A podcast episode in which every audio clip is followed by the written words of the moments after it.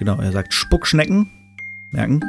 Und ja, aber sein Zauberstab ist kaputt, deswegen geht es nach hinten los. Ron kriegt das Ding in den Bauch, kriegt selbst ab, fängt an, Schnecken zu kotzen.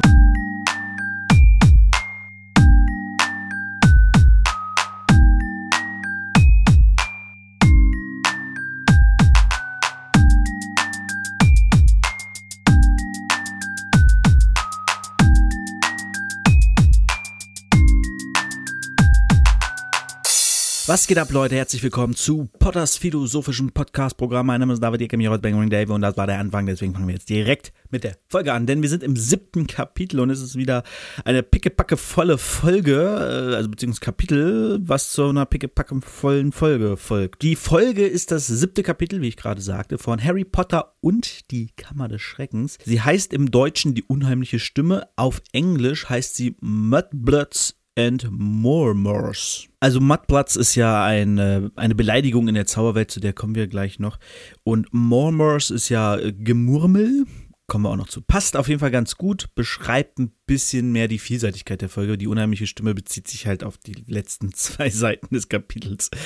Ähm, wenn ich Folge und Kapitel durcheinander bringe, seht es mir nach, ist äh, irgendwie ist ja auch irgendwie beides das gleiche. So, wo sind wir hängen geblieben? Wir sind hängen geblieben wir haben aufgehört bei der Stelle, wo Ron ein wenig Zweifel daran hat, dass Gilderoy Lockhart wirklich der krasse Zauberer ist, der er ist. So, es geht weiter mit, ja, Harrys Schulalltag ist zurück. Sie haben Unterricht und die erste Woche ist stressig, anstrengend. Was auch ein bisschen weird ist, ist, die fangen ja immer am 1. September an und trotzdem wirkt es im Buch immer ein bisschen so, als wenn es eine ganz ähm, eine vollständige Woche wäre, als wenn der 1. September im Schuljahr immer ein Sonntag wäre, wo sie anreisen und dann der zweite Montag ist irgendwie. Weiß nicht, vielleicht ist das einfach äh, schlecht aufgeschrieben, aber es kann ja, kann ja nicht sein. Ist ja ähm, unmöglich, außer die haben halt einen eigenen Kalender, den wir auch machen könnten. Und zwar, dass sie 13 Monate haben. Denn wenn die, äh, wenn wir 13 Monate hätten mit genau 28 Tagen pro Monat, dann hätten wir immer genau vier Wochen. Aber dann wäre der erste, glaube ich, immer Montag. Das kann ja auch sein. Naja. Egal, aber wir wissen ja, dass es eigentlich nicht so ist, weil ähm, die Dursleys ja scheinbar denselben Kalender haben wie die, wie die Zauberer. So, äh, Harry hat auf jeden Fall ein bisschen Stress in der ersten Woche, ist ein bisschen unangenehme Rückkehr, denn er hat äh, ja sowohl Colin Greevy als auch Lockhart, die ihm so ein bisschen auf den Keks gehen den er so ein bisschen ausweicht. Colin scheint ihn zu stalken. Er schreit ständig über den Flur, hey Harry, hey Harry. Und Harry, hey, hey, Colin, hey, Colin, hi. Hey Harry, ja, Colin, hi. So, äh, ein bisschen nervig. Ähm, ja, dann ist Samstagmorgen. Harry freut sich aufs Ausschlafen, chilligen Samstag zu verbringen. Aber bevor er aufwacht, weckt Wood ihn. Oliver Wood ist ein großer stämmiger Junge. Er ist in der sechsten Klasse jetzt, genau. Das, Harrys dritte Jahr ist sein letztes Jahr. Und er ist Anführer des Quidditch-Teams. Er ist der Captain des Quidditch-Teams, er ist auch der Hüter des Quidditch-Teams. Um Quidditch habe ich mich ja, ne, also hört die erste Staffel, da erkläre ich Quidditch genauer. Wood ist der, der Anführer, Anführer sage ich immer, Wood ist der Captain von Gryffindors Quidditch-Team und Harry ist ja Sucher, also ist sein Mannschaftskapitän. Und ähm, es gibt beim Quidditch keinen Trainer, also in, in der Schule. Trainer ist gleichzeitig auch der Captain, so die managen das alles unter sich und es gibt halt auch nur sechs, sieben Spieler, sieben Spieler, drei Jäger, zwei Treiber, ein Sucher, ein Hüter. Genau. Äh, also sieben, sieben Spieler und das ist halt alles. Es gibt keine Auswechselspieler, was seltsam ist, weil sie das letzte Spiel, wird auch nochmal in dem Kapitel erwähnt, sie haben das letzte Spiel im letzten Schuljahr verloren, haushoch, weil sie keinen Sucher hatten wo man so fragen muss, dürfen die denn überhaupt antreten, wenn sie keinen Sucher haben? Und warum hat das nicht jemand anderes als Ersatz gemacht? Aber naja, äh, gebeutelt von dieser Schmach ist Wood auf jeden Fall hochmotiviert, weil er sagt, wir haben das beste Team, wir haben die besten drei Jägerinnen, die es auf dieser Schule gibt. Ich bin der beste Hüter, der es gibt. Wir haben die Weasley-Zwillinge als die besten Treiber, die es gibt. Und wir haben Harry, der ein, der, der, der beste Sucher aller Zeiten ist. Deswegen wollen sie direkt runter zum Quidditch-Feld. Harry geht runter. Unterwegs trifft er Colin, der quetscht ein bisschen über Quidditch aus. Was ganz nett ist, weil weil sie auf diese Art nochmal ein bisschen kurz erklärt, wer was beim Quidditch macht, was, was die Bälle bedeuten und so. Das fand ich ganz, fand ich ganz nett. Ich glaube, es wurde am Anfang des Buchs schon mal so ein bisschen erklärt. Aber hier ist sie nochmal ein bisschen mehr drauf eingegangen, was aber nicht so war, ja, Quidditch ist, sondern sie hat halt Colin als jemand, der keine Ahnung von Quidditch hat und Harry, der Quidditch spielt, genommen. Der Harry erklärt dem, der keine Ahnung hat, halt ein bisschen, bisschen Quidditch. Also jetzt nicht ausführlich, aber so, dass man so, ah, weil wieder weiß, ah, okay, das war das und das. Fand ich gut. Colin setzt sich auf jeden Fall auch aufs Spielfeld ran und fotografiert. Was wirklich weird ist, weil Harry geht durch das Loch und Colin kommt hinterher, also das Loch vom Gryffindor-Turm. Und Colin kommt hier schon hinterher und sagt so, ey, hier Harry, ich habe gehört, jemand sagt einen Namen. Wahrscheinlich ist der Schlafsaal von den Erstklässlern neben den Zweitklässlern oder so, keine Ahnung. Ist auf jeden Fall, ähm, Colin ist ein bisschen unheimlich, aber gut. Der ist jetzt halt da, das ist so ein bisschen Harrys größter Fan halt. Genau, dann sind sie beim Quidditch-Feld, fangen ein bisschen an. Wood hat eine ewig lange Rede gehalten, wo alle eingeschlafen sind in der Kabine, dann sind sie raus, haben angefangen zu trainieren. Ron und Hermine kamen rüber mit Broten, Marmeladenbroten haben noch auf der, auf der Bühne gefrühstückt. Genau, Ron, äh, Harry hat Ron nämlich einen Zettel hingelegt im Schlafsaal, bin trainieren. Deswegen wussten die, wo er ist. Und dann hörten sie irgendwann beim Fliegen dieses Klicken. Und dann wurde so, hä, was ist das für ein, nee, Fred meinte, was ist das für ein Klicken? Meinte Harry, war, keine Ahnung. Und sie so, wer ist das? Ja, keine Ahnung. Und dann kam Wood und meinte, hier, dann Spion der, äh, der Slytherin. Und dann sagt Harry so, nein, nein, nein, der ist von Gryffindor. Und dann meint ähm, Fred, Slytherin muss nicht spionieren, die sind hier und schon war die ganze Mannschaft der Slytherin da. Machen wir es kurz. Sie haben alle Nimbus 2001er, was die bessere Version vom Nimbus 2000 ist, was bis dahin der beste Rennbesen der Welt war. Harry hat ja den 2000er. Slytherins haben jetzt alle einen besseren Besen als Harry und Harry hat den besten Besen der Gryffindors. Ist schon mal nicht so geil. Und warum haben sie den? Weil Dracos Vater jedem eingekauft hat, inklusive seinem Sohn, der nun Sucher im Quidditch-Team ist.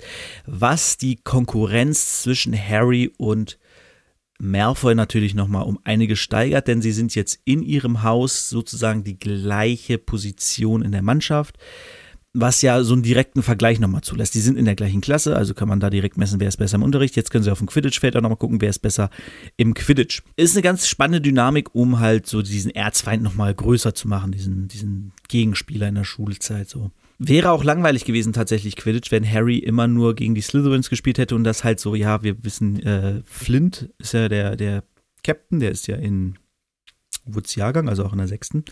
Der ist halt so ein Bully und aber wir brauchen ja irgendwie eine Konstante im anderen Quidditch Team, finde ich, womit Harry irgendwie Probleme hat. Das ist nicht immer die große, das große Quidditch-Team, der Slytherin ist, sondern dass wir wissen, oh nein, er muss wieder gegen Draco Malfoy spielen.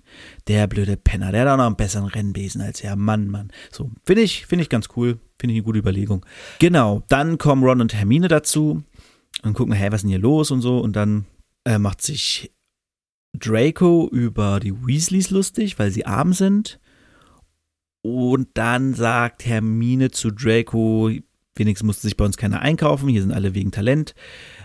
Und dann sagt Draco das Wort, das man niemals sagen darf in der, also neben Voldemort natürlich. Er nennt Hermine ein Schlammblut, also ein Mudblood. Was ja so die eine sehr schlimme Beleidigung ist. Daraufhin äh, sagt Ron Sch, äh, Schluck, Sch, äh, Spuckschnecken. Genau, er sagt Spuckschnecken. Merken. Und ja, aber sein Zauberstab ist kaputt, deswegen geht es nach hinten los. Ron kriegt das Ding in den Bauch, kriegt selbst ab, fängt an, Schnecken zu kotzen. Ron und äh, Harry und Hermine schnappen sich ihn und rennen zu Hagrid, denn sie sagen sich, er ist der Nächste in der Nähe, er weiß bestimmt, was zu tun ist. Warum auch immer Hagrid irgendwelche Gegenflüche bei Schneckenspucken wissen sollte. Hagrid sagte nur besser raus als rein und gibt ihm eine Kupferwanne, um da reinzukotzen. Als sie zu Hagrid kommen, kommt aber Gilderoy Lockhart aus dem Haus und äh, wollte Hagrid Tipps geben, wie man einem Wassergeist be bekämpft. Aber wollte Hagrid natürlich nicht, weil er gesagt hat, verpiss dich, du hast keine Ahnung. Hagrid ist nicht sehr begeistert von Lockhart und erzählt den dreien, dass Lockhart die einzige Option war für den Posten des Lehrers für Verteidigung gegen die dunklen Künste. Also es gab sonst niemanden, der den Job übernehmen wollte. Äh, was interessant ist, denn wir wissen ja erst seit einem Jahr, dass da was schief läuft, aber scheinbar, so wird jetzt suggeriert, war Quirrell nicht der erste Lehrer für Verteidigung gegen die dunklen Künste, der nach einem Jahr wieder weg war. Also ist, ähm, Hagrid meint auch, da scheint irgendwie ein Fluch drauf zu legen auf dieser, auf dieser Stelle, dieser äh, Lehrerstelle. Deswegen, genau deswegen ist Lockhart da, weil Dumbledore keinen anderen gefunden hat, nicht weil Dumbledore findet, dass er ein super guter Lehrer ist oder Ahnung hat von dem, was er tut. Genau, dann reden sie über dieses Wort Schlammblut. Schlammblut ist so ein bisschen, ja, ich will es gar nicht gleichsetzen, aber man könnte es vielleicht am ehesten vergleichen mit dem N-Wort hier in Deutschland, äh, in, in, in, unser, in, unserer Muggelwelt. Es ist eine rassistische Beleidigung gegenüber Leuten, die eben nicht aus reinen Zauberfamilien sind, sondern die als Muggel geboren wurden. Was Ron auch, und da finde ich, wird Rons Rolle in dieser Gruppe mal wieder richtig schön deutlich. Ron erklärt nämlich ganz genau, was mit diesem Wort auf sich hat und warum es völliger Quatsch ist, dieses Wort zu benutzen. Es beleidigt ja welche, die halt auch Muggelblut in sich haben. Aber Ron sagt halt, hey, jeder hat wahrscheinlich Muggelblut irgendwie in sich, weil sonst wären einfach Zauberer schon längst ausgestorben. Es gibt sowas wie einen reine rassigen Zauberer nicht mehr. So klar gibt es irgendwie gerade Familien wie die Malfoys, wo wir später noch erfahren, dass die Schwester, äh, die Mutter von Draco verwandt ist mit anderen Zauberern, die wir später noch kennenlernen, die aber ganz anders sind und dass da viele, viele Familienbandeln sind so. Wir kriegen auch später in dem fünften Teil auch noch so einen ähm, Stammbaum von, von einer großen Zauberfamilie, wo dann auch nochmal deutlich wird, wie eng verwurzelt das ist. Klar, sowas gibt's noch, aber der Großteil der Zauberer in dieser Welt haben einfach irgendwann irgendwie mal Mogelblut in sich gehabt. So. Und das sagt, das ist völliger Blödsinn. Es macht ja auch keinen Unterschied auf die magischen Fähigkeiten. Nimmt halt Neville als Beispiel, der halt aus einer rein rassigen, also Anführungszeichen rein Zauberfamilie kommt, aber nicht gerade besonders gut zaubern kann, während Hagrid dann klarstellt, Hermine ist wahrscheinlich eine der besten Hexen, die aktuell in der Schule sind, so gerade in der zweiten Klasse ist sie Klassenbeste. Dann gehen sie raus. Äh, Schneckenkotzen hat aufgehört. Sie, Hagrid zeigt ihnen irgendwie den Schwellzauber. Es wird nochmal ein bisschen deutlicher, dass Hagrid ja in seinem rosa Schirm, den wir im ersten Buch ja auch hatten, vermutlich seinen Zauberstab hat. War ja bei ähm, Ollivander hat er den Zauberstab ein bisschen versteckt, wo Hagrid sich das schon mal überlegt hatte. Und wir werden nochmal darauf hingewiesen, dass Hagrid ja nach dem dritten Jahr von der Schule geflogen ist und wir gar nicht genau wissen, warum. So, dann gehen sie zurück zur Schule. Als sie dort ankommen, treffen sie auf McGonagall, die ihnen sagt, heute Abend Strafarbeit. Ron muss ins Pokalzimmer, ja, Pokalzimmer, nicht das Polkazimmer, ins Pokalzimmer und Filch helfen beim Pokale polieren mit, äh, wie sagt sie, Armschmalz, sagt es McGonagall, also keine Zauberei. Und Harry muss Lockhart bei seiner Fanpost helfen. Das findet Harry natürlich nicht so geil, er würde lieber Pokale polieren. Ähm, ja, sie sind dann da, gehen dann los gegen 8. Es ist super lame, sagen wir es mal so, wie es ist. Es ist super lame. Harry sitzt da und muss die Adressen auf irgendwelche Briefe schreiben. Und ja, das war's. Und am Ende, kurz vor Mitternacht ungefähr, ähm, also sie fangen um 8 an und er sagt dann kurz darauf, sie sind schon knapp vier Stunden hier, also lockert. Äh, hört Harry eine unheimliche Stimme. Ach, und ähm, bevor wir die unheimliche Stimme erwähnen, fiel mir noch ein, bei Hagrid habe ich was vergessen, denn als Lockhart bei Hagrid war, hat der Hagrid erzählt, dass Harry Autogrammkarten verschenkt, was Hagrid natürlich gesagt hat, äh, nee, völliger Quatsch, sowas hat Harry nicht nötig, das ist gar nicht seine Art. Brauche auch nicht, er ist ohnehin berühmter als du, also als du Lockhart. Das fand er dann wohl nicht so lustig und ähm, dann später kommt auch noch, dass Ginny wohl bei Hagrid war oder vorbeigelaufen ist irgendwie so. Er hat ihr auf jeden Fall auch die Kürbisse gezeigt. Und da meinte Hagrid dann so spaßeshalber, dass Ginny wahrscheinlich schon ganz gerne auch eine Autogrammkarte hätte, weil er meint, sie hat vermutlich gehofft, ihn dort bei Hagrid zu finden. Was ich weird finde, denn woher weiß Hagrid das? Andere weirde Stelle in dem Ding ist, dass die Weasleys scheinbar, also Fred und George, scheinbar keine Ahnung haben, wer Draco ist. Was darauf hindeutet, dass Ron seinen Brüdern nichts über seine Gegner in der Schule erzählt, also mit denen er da irgendwie äh, immer aneinander gerät. Und dass sie irgendwie, ja, dass die scheinbar nicht viel zu tun haben in der Schule miteinander. Ich meine, wird es ja auch nicht so wirklich erwähnt und so alles, aber die sehen Draco Malfoy auf dem Spielfeld und sagen, ey, du bist doch Lucio Malfoys Sohn. Und das ist so, aber die gehen doch ein Jahr lang zur Schule und die, der ist dem Jahrgang seines Bruders. Hat der noch nie von dem gehört, dass der da ist? Vor allem, weil ich meine, dass, na, ich glaube, angefangen die Zwillinge zu beleidigen, macht er, glaube ich, erst jetzt, wenn sie in einer, einer Mannschaft, also gegeneinander im Quidditch spielen. Ich glaube, vorher im ersten war noch nicht so Kontakt zu stehen. Ne? Naja, auf jeden Fall frage ich mich, warum Hagrid weiß, dass Ginny auf Harry steht und dass er zu ihr kommt, weil er sie so. Das ist, das ist so ein bisschen, finde ich, schlecht erzählt, weil ich weiß nicht, woher Hagrid das wissen soll.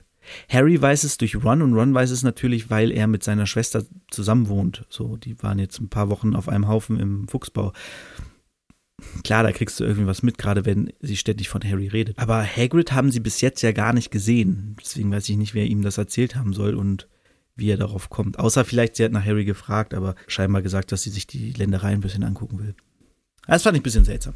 Naja, auf jeden Fall kommen wir zurück zur Stimme. Die Stimme sagt, komm, komm zu mir, lass mich dich zerreißen, lass mich dich zerfetzen, lass mich dich töten. Das sorgt dafür, dass Harry vom Stuhl fällt und ähm, das Tintenfass verschüttet. Lockhart merkt dann, oh, ist ja schon ganz schön spät, alles klar, wir machen für heute Feierabend. Aber denken Sie nicht, dass Sie immer so gut davon kommen. Harry geht dann zurück in den Schlafsaal, wartet auf Ron, der kommt irgendwie eine halbe Stunde später, erzählt ihm das und beide finden es ein bisschen merkwürdig, dass Lockhart es scheinbar nicht gehört hat, die Stimme, obwohl Harry sie sehr deutlich gehört hat. Und dann fragen sie sich, warum sollte er aber lügen so? Welchen Grund hätte es, dass Lockhart lügt? Das wissen wir noch nicht. Genau, was ähm, äh, auffällt, wenn man den Film auch äh, betrachtet, ist, dass wieder Hermine die Schlaue ist und die Rolle von Ron halt komplett in den Hintergrund gerockt wird und Ron dadurch eigentlich eher so ein, eine lästige Person, also eine Person ist, die keinen Mehrwert zu haben scheint. Ist natürlich nicht so, aber wirkt auch nicht in den Filmen immer so. Aber hier ist es nämlich Run, habe ich ja eben gerade gesagt, der halt erklärt, was ein Schlammblut ist, warum es Quatsch ist, das zu sagen. Beispiel genannt hat, wieso Magie nicht vom Blut abhängig ist, sondern einfach, ob man zaubern kann oder nicht. Und im Film ist es halt Hermine, die dann erklärt, was ein Schlammblut ist. Du sagst so, wieso muss man das Hermine geben? Warum kann man das nicht Ron geben? So, das ist doch. Hm die waren ja beide auch im Raum, so, ne? Ron war hinter ihr in, in der Szene, so ein bisschen bisschen Quatsch. Genau, anderer Punkt, äh, Fun Fact zum Film, den ich damals super lustig fand, als der zweite rauskam und äh, so Interviews gab und Making-ofs und sowas. Lief ja damals alles noch im Fernsehen. Ihr müsst überlegen, dass es. Wann kam der zweite Film? 2003, 2004 oder so? Noch früher? 2002 kam der raus. Und da muss man sich überlegen, 2002 war Streaming noch gar kein Thema. Ich glaube, 2002 konnte man Filme aus dem Internet runterladen, aber so richtig Stream oder das gab es noch gar nicht. Es gab, glaube ich, auch noch kein Kinox.de oder so. Ähm, und dann lief, hat man halt den ganzen Tag Fernsehen geguckt, wenn man fern was gucken wollte. So, und dann liefen halt viel solche Making-ofs immer, gerade wenn Harry Potter oder andere große Filme in die Kino kamen.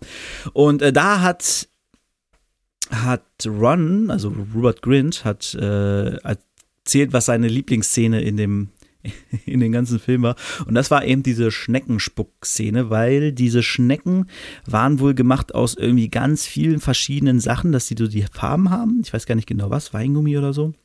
Ähm, und er meinte, die waren super lecker, weil immer wenn er so eine Schnecke im Mund hat, im Film spuckt er immer nur eine aus. Im Buch sind es irgendwie so 10, 20 Schnecken auf einmal am Anfang, es wird dann immer weniger.